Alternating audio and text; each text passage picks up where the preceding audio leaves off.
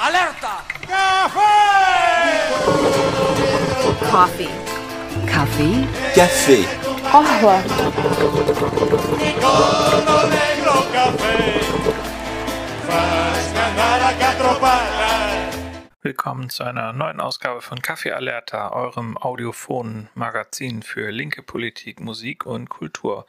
Heute in der 14. Ausgabe. Heute geht es um Tierrechte und Tierschutz.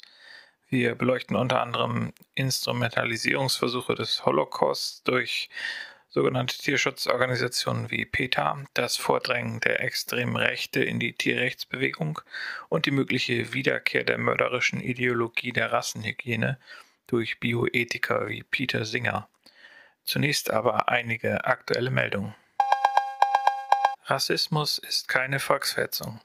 Vor circa vier Wochen schrieb das antifaschistische Netzwerk Neumünster, kurz AFA, einen Zusammenschluss mehrerer Organisationen in Neumünster, einen offenen Brief an die CDU mit der Bitte um eine öffentliche Stellungnahme und dem Wunsch, sich deutlich und mit aller Kraft von den Aussagen ihres Mitglieds Hans-Jürgen Gorba, seines Zeichens Stadtteilvorsteher von Rutenberg, zu distanzieren. Gorba hatte in einer Aussage negative Stereotype über Flüchtlinge wiederholt und den Stadtteil wegen der Flüchtlinge als nicht mehr lebenswert bezeichnet. Der Stadtteilbeirat Rutenberg ist gegen den geplanten Ausbau der Flüchtlingsunterkunft im Hart. Offensichtlich empfinden Gorba und sein Stellvertreter Andreas Gärtner die Flüchtlinge als Bedrohung. Sie möchten die Flüchtlinge am liebsten an den Rand der Stadt drängen, damit es in ihrem Stadtteil, Zitat, mal wieder vernünftig wird. Ein Anwohner vermutete dann im Interview mit dem holsteinischen Kurier, dass, Zitat, viele Bewohner der Flüchtlingsunterkunft einfach ihren Müll und Nahrungsmittel aus dem Fenster werfen. Zitat Zitat Ende. Gesehen hat er dies aber offenbar nicht. Warum es dennoch als Argument abgedruckt wird, entzieht sich unserer Kenntnis. Auch sonst scheint der Anlieger, der sich auf seiner Facebook-Seite als Aktivist gegen den ganzen Mist bezeichnet, nicht ernst zu nehmen zu sein. Es fallen dort Schlüsselwörter wie Staatspropagandapresse und GEZ-Staatsmedien. Bezug nehmend auf die erst kürzlich erfolgten Attentate in Deutschland, die rassistische Motive hatten, stellte das antifaschistische Netzwerk Strafanzeige wegen Hassrede und Volksverhetzung gegen den CDU-Mann Gorba. Vor einigen Tagen erhielt nun ein Aktivist Post. Von der Einleitung strafrechtlicher Ermittlungen gegen Gorba werde abgesehen.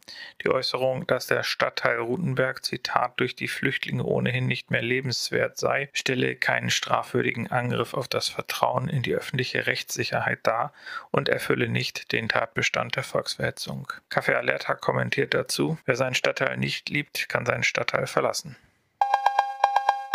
Im hessischen Oppenau hat ein mutmaßlicher Rechtsterrorist vier Polizisten entwaffnet. Vor wenigen Tagen ist er gefunden worden. Zuvor hatte er ein Aufgebot von 2500 PolizistInnen nach dem als in seiner Region als Sonderling bekannten Menschen ohne festen Wohnsitz gesucht. Der 31-Jährige, der in Oppenau im Schwarzwald vier Polizisten entwaffnet hat, sitzt in Untersuchungshaft.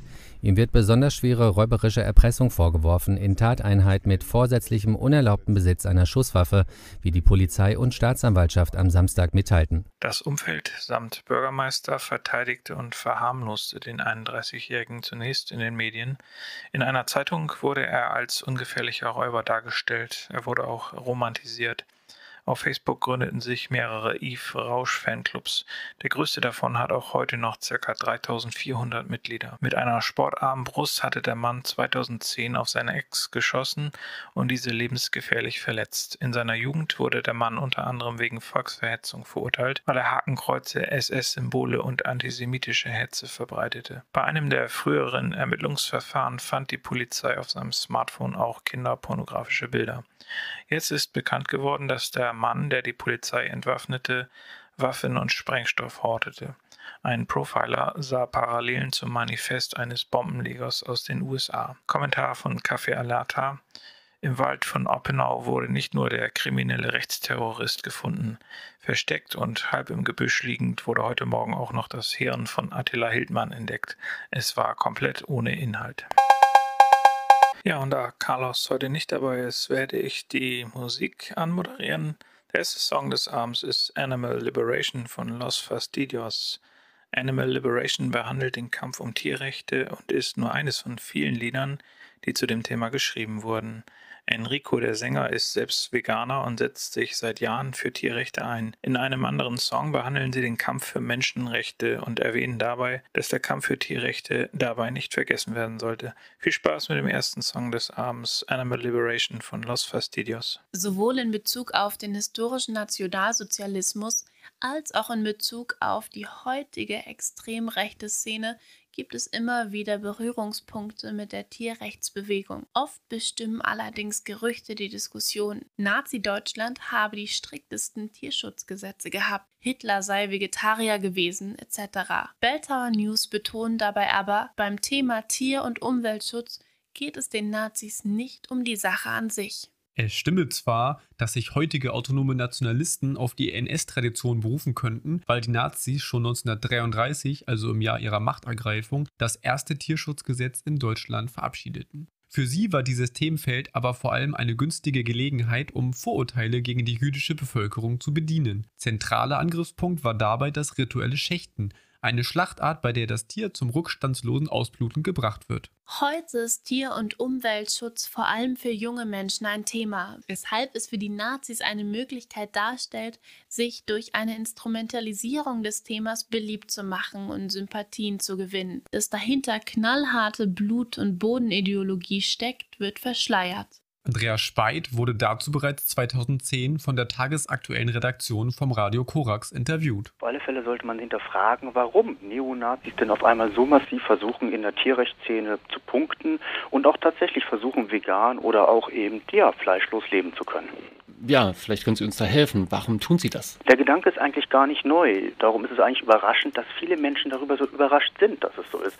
Schon 1871 in der völkischen Bewegung hat es Veganer gegeben, die eindeutig antisemitische Positionen bezogen haben. Das war einfach nur an Paul Förster oder an Bernhard Förster erinnert, aber auch an Richard Wagner, die vehement antisemitische Positionen forcierten und gleichzeitig für Tierrechte und gegen Tierfolter äh, ins Felde zogen. Also die meisten Begründungen für Vegetarismus ist ja, äh, ich äh, esse deshalb kein Fleisch, weil ich nicht möchte, dass äh, Tiere getötet werden. Das ist die, das ist die eine Seite eine sehr, sag mal, liebevolle äh, Geschichte. Auf der anderen Seite grenzt man sich von von einem Teil äh, äh, der Mitmenschen ab oder grenzt diese ab, um sie äh, ja, tiergleich zu machen oder am Ende sogar äh, in die Vernichtung zu schicken. Wie kommt äh, dieses schizophrene äh, Denken zustande? Ja, das ist gar nicht so schizophren, wie sich das an, wie sich das eben gerade anhörte. Das Besondere in der rechten Tierrechtsszene ist, dass sie eigentlich die gesamte Moderne, also die kapitalistische Wirtschaftsweise, aber auch die Lebensweise, wie wir heute leben, aber auch die Medizin als eine völlig von der Natur des Menschen entfremdete Daseinsform definieren. Und da klingt es schon ein bisschen an. Wenn man dann genauer liest, sich die Quellen der frühen Schriften anschaut, hört man raus, beziehungsweise kann man herauslesen, dass die Moderne hier gleichgesetzt wird als ein jüdisches Projekt. Und da schließt sich dann auch die Kette sozusagen. Es sind antisemitische Positionen gegen Tierfolter, für germanische Ernährung, äh, und wo man dann feststellen kann, wie eng da was miteinander gestrickt ist. Interessant finde ich in der Debatte, dass eigentlich das kaum thematisiert wird, dass es schon so früh diese Überschneidung gegeben hat. Das erinnert mich übrigens auch an Diskussionen, wie wir sie aus anderen Bereichen kennen, wo man eigentlich immer denkt in der öffentlichen Wahrnehmung, das ist doch links besetzt, das ist alternativ besetzt. Da haben doch Rechte überhaupt noch nie was zu gesagt. Ich erinnere hier nur an die Ökologiebewegung, womit nicht man gleich sagen kann, das ist immer ein von links besetztes Feld gewesen. Im Gegenteil. Auch dort hat es ganz viele rechtsextreme Organisationen schon, wie gesagt, wie gesagt, seit 1871, aber eben auch bis heute gegeben. Und die Debatte, die wir, wie wir sie gerade erleben, geht auch in diesen Bereich hinein, wie wir es schon erlebt haben, dass eigentlich abgewehrt wird. So nach dem Motto, es kann nicht sein, was nicht sein darf. Welche Rolle nimmt denn dann der Fleischesser bei zum Beispiel bei Förster oder bei äh, den, den Rechten dann ein? Also wenn Sie dann, also Sie, meine ich damit die Neonazis, dann auf äh, Fleisch verzichten, wie ist dann der Gegenwart? Ist der dann auch jüdisch besetzt? Pauschal erstmal so nicht. Äh, es wird davon aber ausgegangen, dass, wie es so schön in Ihren Schriften immer heißt, fremde Erzieher uns in die ungermanische, in die jüdisch-christliche Schule genommen hätten und wir deswegen eben dem Genuss des Fleisches verfallen seien und allen anderen modernen Lebensweisen. Das heißt, man wirft dem einzelnen Aasfresser dann nicht vor, dass er Jude ist, aber man wirft ihm vor, dass er das Deutsche, das Germanische, das Arische sozusagen verloren hat. Und da hoffen natürlich jene Theoretiker damals eben, dass sie über die Tierrechtsposition, über die Kritik an der äh, Tierfolter, an den Vivisektionen tatsächlich auch die Menschen umerziehen können zum germanischen Geiste. Mir klingt das alles so ein bisschen ähm, äh, nicht das, was Sie sagen, sondern das, was äh, Theoretiker wie, wie, wie Förster dann meinen. Es kommt mir jetzt äh, wirklich nicht so einfach äh, in den Kopf. Auf der anderen Seite hat man ja das, das tolle große äh, Bild der Germanen, äh, die zwar Ackerbau betrieben, aber gleichzeitig, äh, äh, was ich hier das Land hier Uber gemacht haben und äh, quasi als Reichsnährstand dann später verkörpert, äh, ja, mit äh, fetten Vieh dann auch äh, äh, zu handen waren und das natürlich dann auch äh, verspeisten, also auch die, die, die, die Härte des, äh, des, des Erdständigen sozusagen. Und das äh, wird dann äh, dann aufgelöst äh, äh dahin, äh, dass man am Ende eine Moderne hat, äh, die dann äh, äh, plötzlich fleischfressend ist. Das kommt mir nicht in, im Sinn. Wie funktioniert dann, äh, gab es, äh, das würde mich mal interessieren in diesem Zusammenhang überhaupt, äh, gab es dann eine Auseinandersetzung innerhalb, äh, äh, sagen wir, des rechtsextremen Randes, damals wie heute, äh, wo äh, Sachen dann auch gegenüberstanden, die sich meinetwegen jetzt äh, äh im Vegetarismus dann äh, äh, abspielten oder auch jetzt in anderen Rollen, wo es, wo es jetzt um, um Lebensführung geht. Ja, auf alle Fälle. Es hat natürlich schon immer in der rechtsextremen Szene äh, Auseinandersetzungen in verschiedenste Positionen gegeben, gerade im Bereich Umweltschutz, Tierschutz oder eben auch schlicht und einfach in der Frage der Ernährung.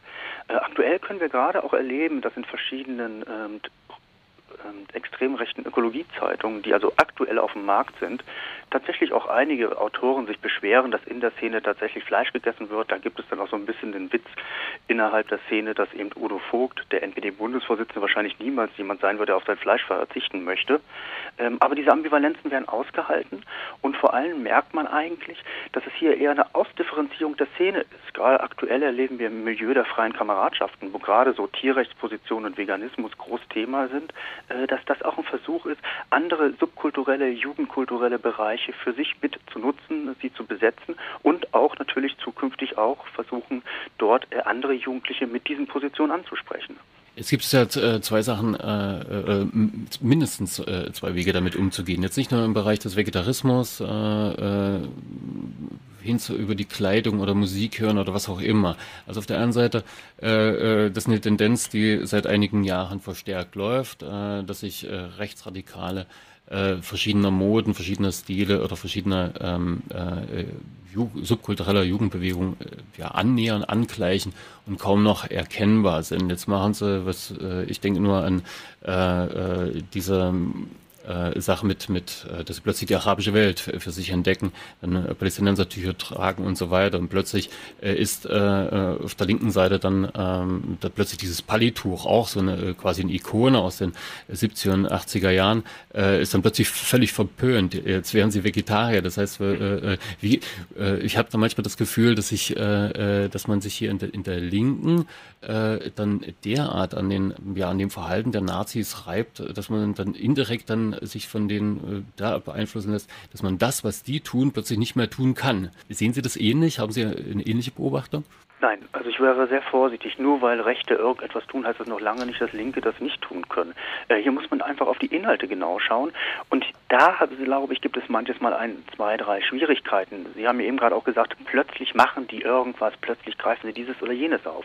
Ich würde sagen, nein, nicht plötzlich. Plötzlich nehmen wir das wahr. Vor allem fällt dabei doch eher auf, wie wenig wir eigentlich von der Geschichte der rechtsextremen Ideologie, von den Strukturen seit 1871 in Wirklichkeit wissen, wie wir das verinnerlicht haben, um in der politischen Auseinandersetzung eingreifen zu können gegen die aktuelle Neonazi-Szene. 1871, das ist schon sehr lange her, und schon damals haben sie diese Themen wie Ökologie, Tierschutz, um nur zwei zu benennen, besetzt, haben dort sich mit Linken auch über diese Themenfelder gestritten. Heute erlebt man eher, dass man immer so ein bisschen tut, nee, das kann ja gar nicht sein, dass die von rechts auch dieses Thema sozusagen irgendwie instrumentell aufgreifen würden. Hier muss schon betont werden, das hat eine lange Tradition und ist auch eine lange Tradition der Auseinandersetzung sozusagen in diesen Themenfeldern. Darum glaube ich auch eher, dass Verschweigen überhaupt nichts bringt und sich die Themen wegnehmen lassen erst recht nicht. Hier geht es wirklich darum, dann die Auseinandersetzung zu suchen. Und es gibt dann eben auch Unterschiede zwischen linken und rechten Tierschutzpositionen oder Tierrechtspositionen. Nur die muss man dann auch eindeutig ins Feld der Auseinandersetzung führen. Also das heißt, Ihr Tipp, man sollte sich äh, historisch auch informieren und äh, äh Sachen lesen. Wo findet man sowas? Wo kann man sich informieren? Ähm, gerade zu dem Themenfeld äh, rechter Tierschutzbewegung gibt es vereinzelte Literatur, aber hier muss man leider wirklich sagen, da ist auch eine kleine Forschungslücke und wir stellen auch gerade fest, dass das es natürlich auch schwieriger macht, was im Umkehrschluss übrigens auch zur Folge hat, dass man gerade bei den aktuellen Tierrechtlern aus der Neonazi-Szene man auch feststellen kann, dass die wirklich vieles nur in Häkchen nachplappern, was sie von links aufgreifen. Und dafür kann man sie ja schon heftig kritisieren und auch genau auf ihre inhaltlichen Widersprüche äh, dann hinweisen. Soweit der Gastbeitrag des Radio Korax aus Halle. Gerade die von Speit geforderte Analyse rechter Tierrechtsposition und eine eindeutige Absage an die extrem rechten Instrumentalisierungsversuche oder Denkmuster hat es in der Vergangenheit aber nicht immer gegeben. Um sich dies besser vor Augen führen zu können, haben wir zwei Beispiele ausgewählt. Einerseits den Holocaust-Vergleich der Tierrechtsorganisation PETA, andererseits Euthanasie-Forderungen des intellektuellen Antispeziesisten Peter Singer. Zuerst also PETA. Das ist eine Abkürzung für People for the Ethical Treatment of Animals. Die Organisation blickt zum Beispiel auf die 30-jährige Kampagne Lieber nackt als Pelz zurück, an der sich Stars wie die Toten Hosen, Kim Basinger, Pamela Anderson, Pink, Tyra Banks, Eva Mendes und Tommy Lee beteiligten und sich in Playboy-Manier zum guten Zweck nackt vor der Kamera zeigten. Die Peter-Jugendorganisation Peter 2 machte vor allem mit Infoständen bei Punk- oder Hardcore-Konzerten und Festivals auf sich aufmerksam, bei denen Peter 2 Materialien verteilt werden.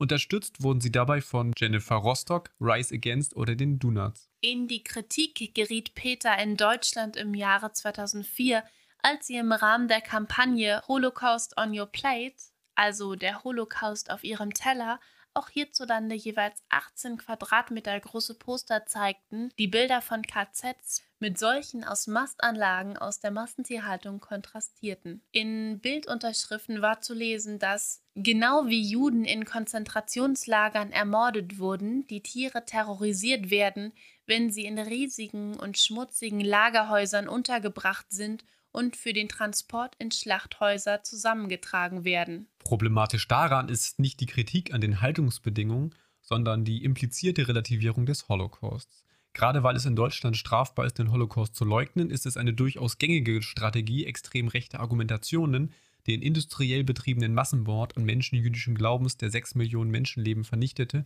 zumindest zu relativieren, das heißt durch Vergleiche mit anderen schlimmen Ereignissen als nicht mehr so schlimm dastehen zu lassen. Zwar verfolgte Peter genau die entgegengesetzte Intention, nämlich das Leid der Tiere durch den Vergleich mit der Superlative des Bösen, dem Holocaust, zu unterstreichen, nichtsdestotrotz wird so dessen Singularität negiert, er wird nicht mehr als einzigartig bezeichnet, sondern mit anderen Ereignissen in eine Reihe gestellt. Das ist nicht rechts, spielt aber Rechten in die Karten. Dementsprechend gab es heftige Reaktionen, auch von juristischer Seite. Obwohl das von der Staatsanwaltschaft Stuttgart eingeleitete Strafverfahren wegen des Vorwurfs der Volksverhetzung gegen Zahlung von 10.000 Euro eingestellt wurde, entschieden unter anderem das Landgericht Berlin, dass das Verbreiten der Plakate illegal sei. Als nächstes kommt ein etwas längerer Song. Bei dem Song Earth von Lil Dicky haben sich diverse KünstlerInnen zusammengetan und diesen Song eingesungen. Snoop Dogg, Ariana Grande, Leonardo DiCaprio und Miley Cyrus sind nur ein paar davon. Er erschien am 19. April 2019, drei Tage vor dem Earth Day, und soll uns zeigen, wie schön dieser Planet ist, wie wunderbar die Lebewesen darauf sind und dass wir beides schützen müssen. Der australische Philosoph Peter Singer, der drei seiner Großeltern im Holocaust verlor, gilt als zentrale Säule der Tierrechtstheorie. Hier wird vor allem sein 1975 veröffentlichtes Werk Animal Liberation angeführt. Er ist Vertreter des Utilitarismus, also der philosophischen Richtung, der zufolge Handlungen moralisch dann als gut gelten, wenn sie möglichst vielen der Beteiligten nutzen. Gleichzeitig ist er auch Altruist, also sieht es als überaus wichtig an, die Lebensbedingungen primär für die anderen zu verbessern. So gründete er zum Beispiel die NGO The Life You Can Save. In Bezug auf Tiere stärkt Singer deren Position, indem er unterstreicht, dass ein Subjekt sich durch Eigenschaften wie Schmerzempfinden und Selbstbewusstsein definiere, welche bei manchen biologischen Menschen fehlen würden und andererseits bei manchen nichtmenschlichen Tieren vorhanden wären. Überaus kritisch rezipiert wurden Singers Aussagen zu Neugeborenen, denen er den Subjektstatus abspricht. Noch problematischer wird es, wenn er Bezug nimmt auf Neugeborene oder Föten mit Behinderungen, weil er deren Eltern implizit anregte zu überlegen, ob ihr Leben lebenswert sei, wenn sie aufgrund ihrer Behinderung im Leben keine Befriedigung erfahren könnten. Nicht zu Unrecht wurde von vielen die Parallele zum nationalsozialistischen Euthanasieprogramm gezogen. An deutschen Universitäten wurden Vorlesungen, die Singers Thesen beinhalteten, gestört oder gar verhindert. Selbst die politisch eher konservative Simon Wiesenthal Stiftung, die zuletzt Trumps Ankündigung, die Antifa zur Terrororganisation zu erklären, gut hieß, ging auf Distanz zu Singers Ausführungen. Das nächste Lied stammt aus der Feder von Dritte Wahl, einer Rostocker Punkrock-Band. Es handelt sich um Schreie hinter Glas und behandelt die Thematik der Tierversuche. Seit Jahren wird immer wieder auf die Unzuverlässigkeit und Sinnlosigkeit von Tierversuchen hingewiesen. Trotz allem gibt es sie weiterhin. In Gedanken sind wir bei allen Lebewesen, die in diesem Monat unvorstellbare Qualen durchleben müssen. Das ist Tönnies. Wie sollen wir uns hier schützen? Dieses Video kursiert seit mehreren Wochen im Netz. Es zeigt die Kantine der Fleischfabrik Tönnies, der Betrieb, in dem gerade ein Corona-Ausbruch mit mehreren hundert Infizierten bekannt geworden ist. In der industriellen Fleischproduktion gibt es ein Konstrukt aus Werkverträgen, Schleppern, menschenunwürdiger Unterbringung, Niedriglöhnen, Mietwucher und so weiter und so fort, der schon seit Jahren bekannt ist. Im Mai stoppte Vion in Bad Bramstedt zwischenzeitlich die Produktion, nachdem bei 51 Mitarbeitern eine Infektion mit dem Coronavirus festgestellt wurde. Darunter waren auch 49 Arbeiter, die in einer Unterkunft in Kellinghusen lebten und über einen Subunternehmer angestellt waren. Ja, der massenhafte Ausbruch von Corona-Infektionen bei Tönnies es steht definitiv im Zusammenhang mit den Arbeitsbedingungen der Arbeiterinnen. Und auch im Landtag wurde die Lage in den Schlachthöfen diskutiert. Unter den Tagesordnungspunkten Schluss mit Werkverträgen in der Fleischindustrie, gute Arbeitsbedingungen durchsetzen und prekäre Wohnsituation von Arbeitskräften in Schleswig-Holstein beenden, gab es mehrere Lippenbekenntnisse der PolitikerInnen. Einen emotionalen Appell formulierte Bernd Heinemann von der SPD. Das System Fleischindustrie, um es gesundheitspolitisch auszudrücken, ist krank, meine Damen und Herren. Schluss damit. Es kann nicht sein, dass osteuropäische Sklaven unsere Grillfeste finanzieren. Stimmen Sie unseren Anträgen zu, meine Damen und Herren. Vielen Dank. Thomas Hölk, Vorsitzender des Arbeitskreises Wirtschaft, Verkehr, Tourismus und Landesentwicklung im Landtag und ebenfalls Mitglied der SPD, kritisierte das Menschenbild der Fleischunternehmer. Das ist ein ein Menschenbild der Verantwortlichen, das gegenüber den Betroffenen, den, gegenüber den Werksvertragsarbeitern, das ist zynisch, das ist infam. Es ist sowas von verantwortungslos, dass man dort nach dem Motto vorgegangen ist, äh, Raffgier vor dem Schutz des Lebens, vor dem Schutz der Gesundheit dieser Menschen. Und zum Schluss äh, bestätigte Sozialminister Heiner Garg von der FDP, was eigentlich bereits seit November letzten Jahres aus der Arbeits- und Sozialministerkonferenz bekannt ist einzelne Großunternehmen nutzen, und zwar bundesweit, unter Einsatz von gering bezahltem Personal aus zumeist osteuropäischen Ländern, Gesetzeslücken, um deutsches Arbeitsschutzrecht systematisch zu umgehen um damit die Arbeitskosten niedrig zu halten. Und ja, meine Damen und Herren, es ist der Wille dieser Landesregierung, mit diesem Geschäftsmodell ein für alle Mal Schluss zu machen. Na dann mal ran, kann man nur sagen. Vor circa vier Wochen erschien das Buch Das Schweinesystem, auf das wir heute aufmerksam machen wollen. Es wurde herausgegeben von der Gewerkschaftslinke Hamburg und erschien im Verlag Die Buchmacherei. Von der Erstauflage gab es insgesamt 300 Exemplare und ja, 200 Exemplare wurden gleich nachgedruckt, weil die ersten 100 100 schon am Tag der Pressekonferenz so gut wie ausverkauft waren und übers Wochenende Stunde für Stunde auch die Bestellung einging, so der Verlag. Die zweite leicht veränderte Auflage vom äh, Juli 2020 ist seit Montag in Druck, aber darüber gleich im folgenden Interview mit einer der Autorinnen, Frau Erika Harzer. Hallo? Hallo, Frau Harzer. Ah, ja. ja, erst einmal schönen guten Tag. Ja, schönen guten Tag. Frau Hatzer, Sie sind äh, freischaffende Autorin und Journalistin aus Kellinghusen und haben äh, jetzt äh, ein Buch über das System Tönnies mit herausgegeben. Ähm, Aufgabe von Journalisten ist es ja, Fragen zu stellen und Sie stellen in dem Buch ja auch Fragen zur industriellen Fleischproduktion, Fragen zu menschenwürdigen Arbeits- und Lebensbedingungen in diesem System Großschlachterei und Werksvertragsarbeitende, Fragen zu infrastrukturellen Bedingungen und Alltagsfragen in einer Kleinstadt wie Kellinghusen. Sie kommen ja auch selbst aus Kellinghusen.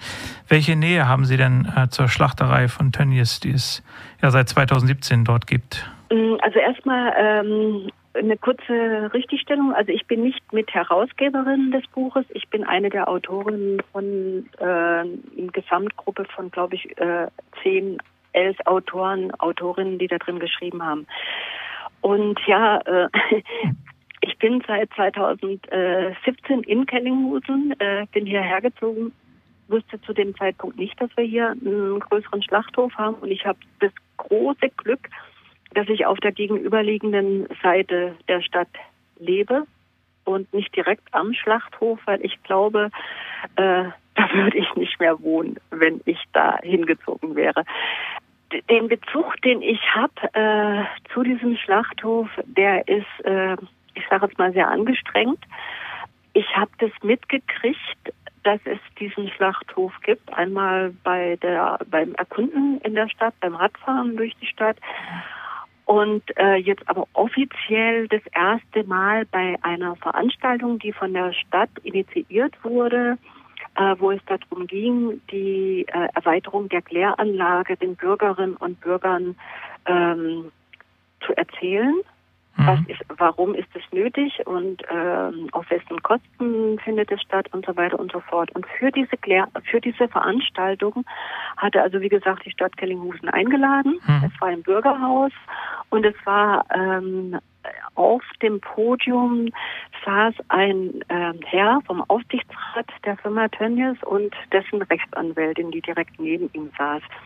Nachbarn aus dem direkten Umfeld des Schlachthofs haben für diese Veranstaltung, das war im Dezember 2017, ähm, ein kleines Informationsblatt gemacht, in dem sie äh, schon mal alles das aufgezählt haben, was sie direkt äh, nervt. An Gestank, an Lärm, an ähm, ja, an, an allen möglichen Geschichten, die sie jetzt jeden Tag mitkriegen. Und dieses Flugblatt haben sie oder dieses Informationsblatt haben sie davor verteilt und als das erste Mal dann auf dieser Bürgerversammlung einer der Nachbarn einer also aus dieser unmittelbaren Nachbarschaft eine Frage stellte, kam sofort die unfassbar, also für mich unfassbar heftige Antwort des Vertreters von Tönnies, ähm, wenn Sie einer der, der, der Mitverfasser dieses Flugblattes sind, dann sehen wir uns vor Gericht. Das war also die, der, die direkte Ansage zum Bürgerdialog. Und, Das war Ihre Ankunft in Kellinghusen. Genau. Also da, da habe ich gedacht, ja prima. Also so wird also mit den Menschen gesprochen, die einfach mal ihre ihre äh, Besorgnisse äh, äh, ja darstellen. Ja, dann gab es ja 2018 nochmal eine Veranstaltung vom DGB Schleswig-Holstein Nordwest, gemeinsam mit der Gewerkschaft Nahrung Genuss Gaststätten und dem kirchlichen Dienst der Arbeitswelt. Äh, Wir haben im Mai schon mal darüber berichtet und mit einer lokalen Initiative, dem Stützkreis Kellinghusen, über die unhaltbaren Zustände gesprochen, die dort ja auch zur Sprache gebracht wurden bei dieser Veranstaltung. Mhm. Wie ist, wie ist die Situation jetzt äh, in der Unterkunft in Kellinghusen? Wie ist die Stimmung in der Stadt überhaupt? Also die schlimmsten Unterkünfte sollen ja wohl geschlossen sein und es soll ein runder Tisch mit dem Fleischbaron eingerichtet worden sein. Ja, es gibt also in Kellinghusen gibt es zwei verschiedene Initiativen. Es gibt einmal diese die Bürgerinitiative Taustarkes Kellinghusen. Da mache ich jetzt auch seit einiger Zeit mit.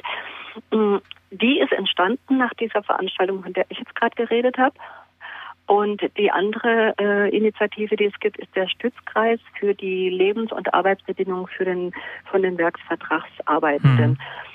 Und ähm, diese Gruppe ist auch, äh, die an den runden Tischen teilnimmt. Also wir haben das bisher nicht gemacht. Ähm, werden das auch nicht machen. Ähm, also der, der Fakt ist, dass nach dieser Veranstaltung, von der Sie gerade geredet haben, vom DGB, ähm, klar war, diese Unterkünfte können hier nicht weiter ähm, zur Verfügung gestellt werden für die Menschen, die bei Tönnies arbeiten. Es war unterirdisch.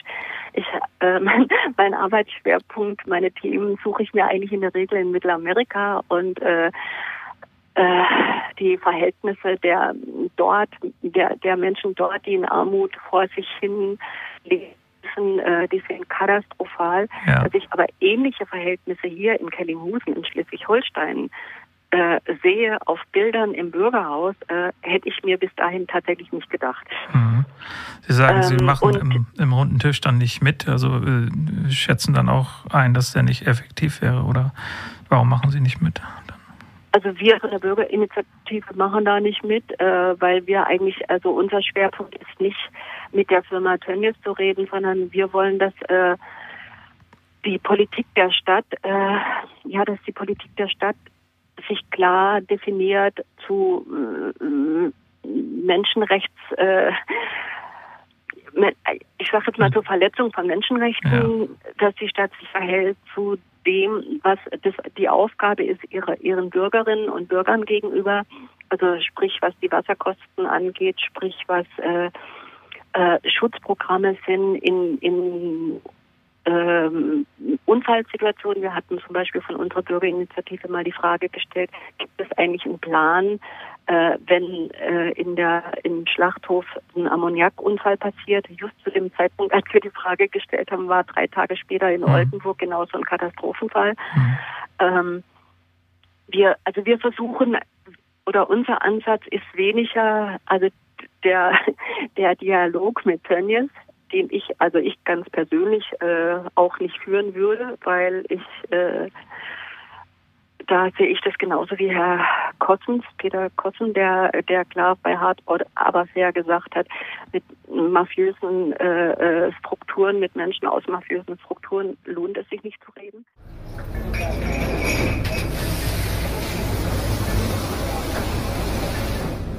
Das ist Tönnies. Wie sollen wir uns hier schützen? Ja, ähm, können Sie dazu was sagen, wie, wie stark ist denn die Umweltbelastung durch den Schlachthof in Kellinghusen? Zum Beispiel, die, Sie haben ja vorhin erwähnt, da gab es einen Umweltunfall und auch die Abwässer, die vielleicht in die Stör fließen oder, oder der Lkw-Verkehr durch die Anlieferung der zu schlachtenden Schweine. Also der, der äh, Anlieferverkehr, also finde ich jetzt persönlich schon eine ziemliche Störung. Es ist, es sind einfach unfassbar viele Laster, die hier immer wieder durchfahren. Ähm, zum Wasser kann ich im Prinzip im Moment nur sagen, dass wir von der Stadt gefordert haben, dass sowohl ähm, der, der, der direkte Einfluss der Abwässer von Tönnies in die Kläranlage als dann auch wiederum der Ausfluss aus der Kläranlage in die Stör regelmäßig geprüft werden muss.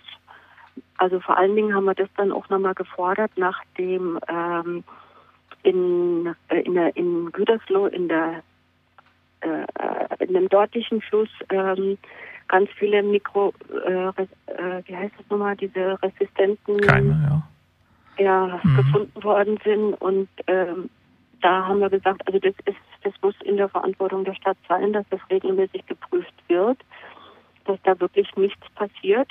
Und äh, also das sind jetzt also sind jetzt auch äh, Untersuchungen gemacht worden, die bisher bisher wohl ähm, also negative Ergebnisse hatten. Das heißt, es ist äh, bisher nichts, was äh, nachhaltig wäre in die Stör geflossen Mhm. nachhaltig schädlich wäre. Ähm, aber ich denke, es ist einfach wichtig, dass da, dass man da permanent am Ball bleibt.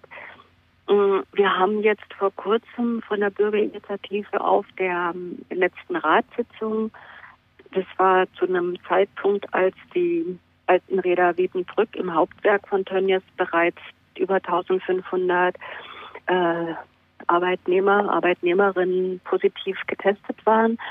Ähm, in der, in der Einwohnersprechstunde auch nochmal gefragt, ähm, wie die Stadt sich hier verhält.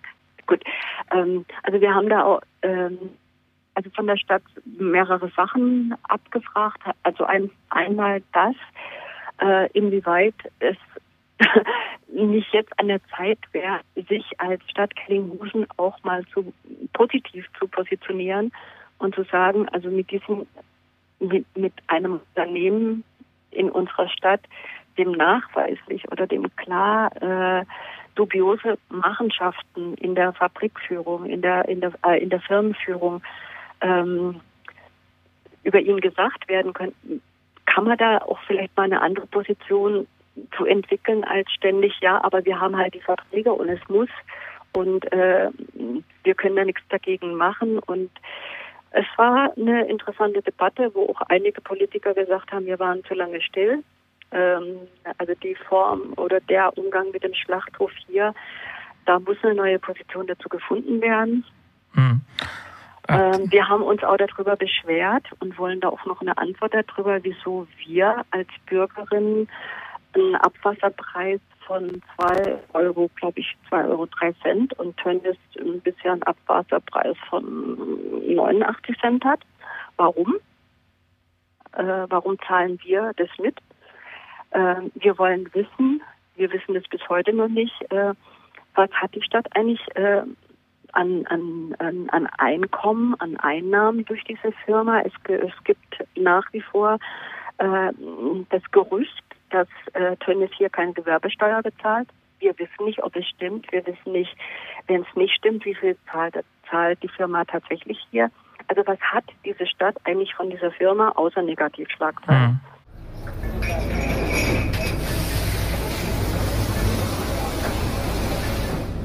Das ist Tönnies.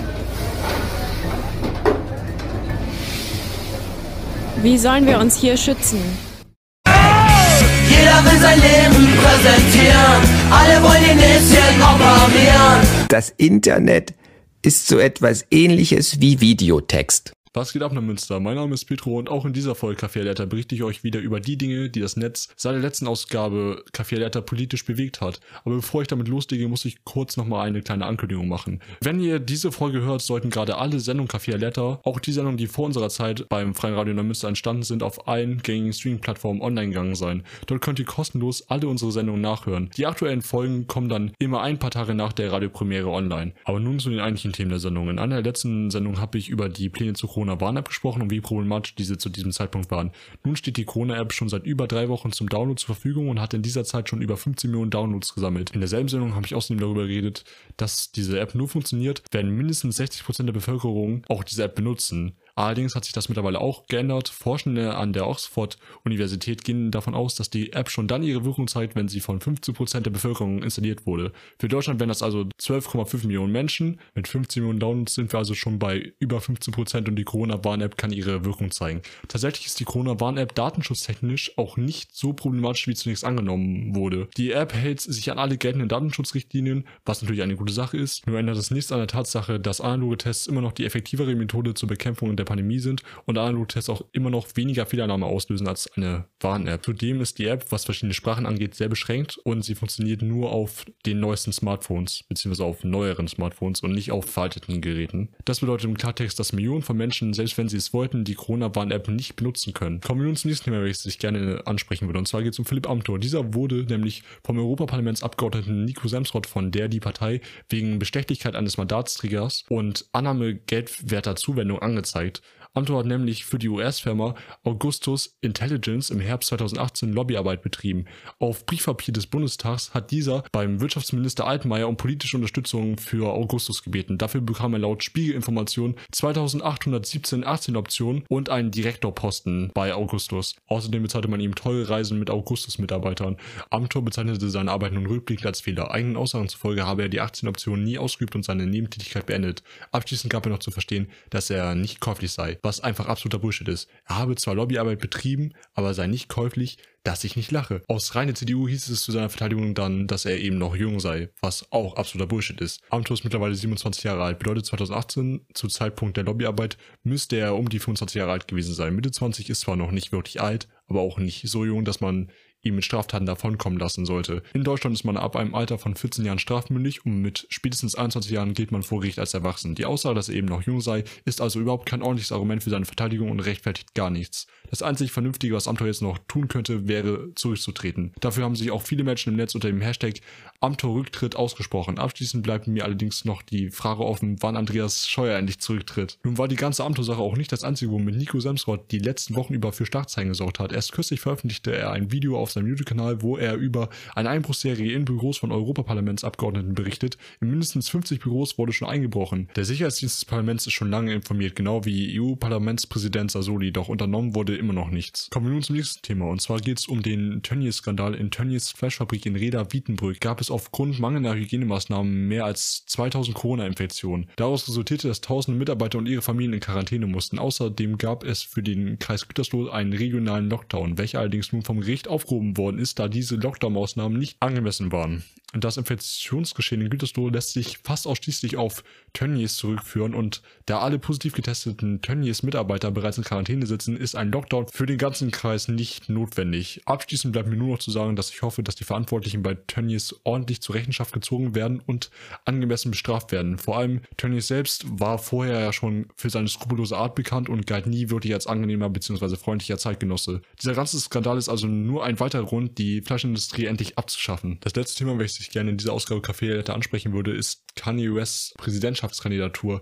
Der milliardenschwere Musiker und Fashion Designer hat am 5. Juli per Twitter bekannt gegeben, dass er für die Wahl im November antritt. Der Tweet mit der Ankündigung hat über 1,2 Millionen Likes und Elon Musk höchstpersönlich schrieb unter dem Tweet von Kanye, dass dieser seine volle Unterstützung hat. Allerdings erntet Kanye auch sehr viel Kritik für sein Vorhaben. Kanye war bisher nie in irgendeinem politischen Amt tätig, seine Vergangenheit ist von etlichen Kontroversen geprägt und seine Ankündigung kommt eigentlich viel zu spät. So spät, dass er sich in bereits sechs Staaten nicht mehr als unabhängiger Kandidat aufstellen lassen kann, weil dort die Deadlines schon verstrichen sind. Er könnte diesen Staaten dennoch als sogenannter White-In-Kandidat antreten, aber dafür gibt's auch ganz spezielle Regeln. Es wird also durchaus nochmal interessant in der Hinsicht. Kritiker kritisieren außerdem seine Vergangenheit als Trump-Unterstützer. Nach Insider-Informationen war Kanyes Unterstützung Trumps nur gespielt, um Unschuldige aus dem Gefängnis zu holen. Allerdings ist Kanye in der frühesten Vergangenheit auch sehr positiv aufgefallen. So wurde er zum Beispiel bei Black Lives Matter-Protesten in Chicago gesichtet und er spendete eine Menge Geld für die Ausbildung von George Floyds Tochter. Eins ist auf jeden Fall sicher, wenn Kanye gewinnen sollte, wird er sich stark für die Rechte der Schwarzen in Amerika einsetzen. Daher kann er wohl